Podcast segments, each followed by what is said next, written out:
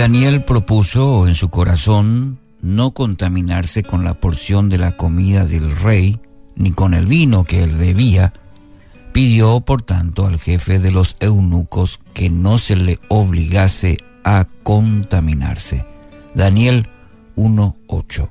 Tema para hoy, firmeza de corazón. Esta, esta expresión propuso en su corazón la versión nueva traducción viviente lo traduce de esta manera. Estaba decidido a hacer lo que es correcto. En un momento crítico, en donde como que no existía otra alternativa, nos muestra que los principios y la determinación son claves para una vida de éxito determinó en su corazón hacer lo que es correcto. Y esto a los ojos de Dios. Mucha gente busca, busca éxito. Todos buscamos el éxito, ¿verdad?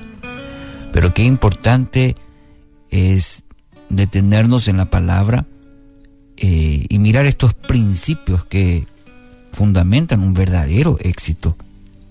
Estaba decidido propuso en su corazón hacer lo que es correcto a los ojos de Dios. Firmeza del corazón en tiempos en el que vivimos, así como en los de Daniel. Me imagino que para Daniel en esa época, bueno, fue una situación apremiante, difícil, de mucha presión. Eh, no, nos, no nos brinda todos los detalles el texto, pero sí, podemos asumir que estar en un reino eh, pagano y tener esa firmeza de corazón realmente es porque Daniel estaba convencido y definitivamente tenía una relación muy cercana, muy estrecha con Dios. Mucha presión, ante, ante mucha presión, también nosotros necesitamos tener un corazón firme, inmutable, encontramos que también era el deseo y oración del salmista. Sí, ahí en el Salmo 86, 11 dice, enséñame, oh Jehová, tu camino, caminaré yo en tu verdad. Afirma mi corazón para que tema tu nombre. Eh, eh, aquí podemos ver el deseo profundo del salmista de, afirma mi corazón para que tema tu nombre es la palabra clave. Dame firmeza de corazón, dice el salmista. Tenía ese deseo que su corazón no, no flaquee, no se distraiga, no se desvíe.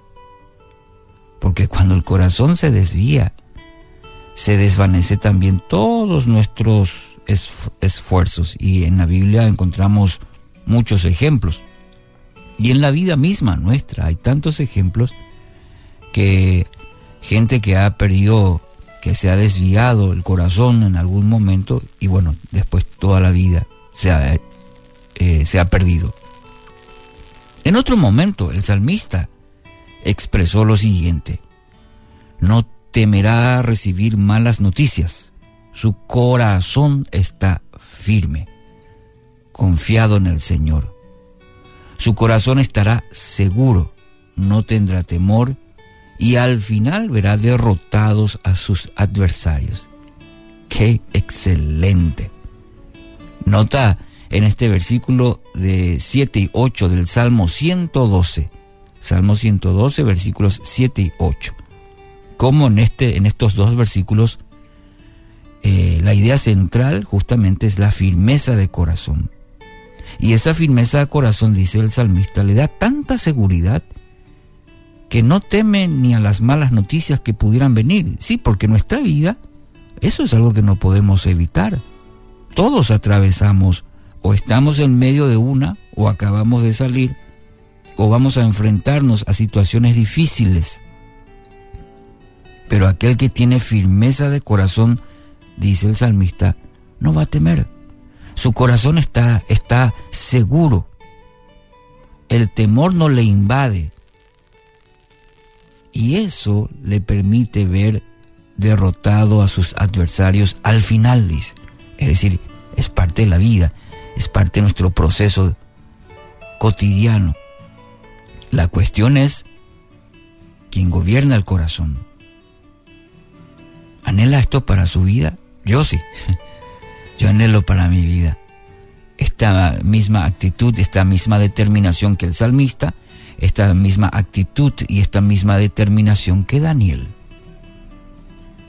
Estas experiencias, querido oyente, de Daniel, del salmista, nos da una clara instrucción a nuestra vida.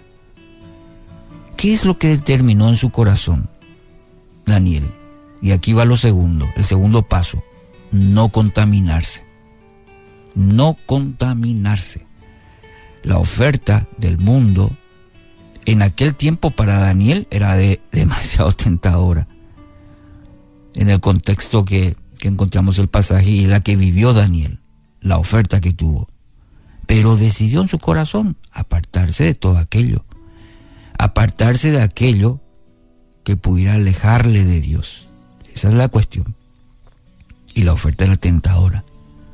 No era un simple plato de, de un manjar, de un asadacho, como decimos nosotros, sino alejar su corazón del corazón de Dios.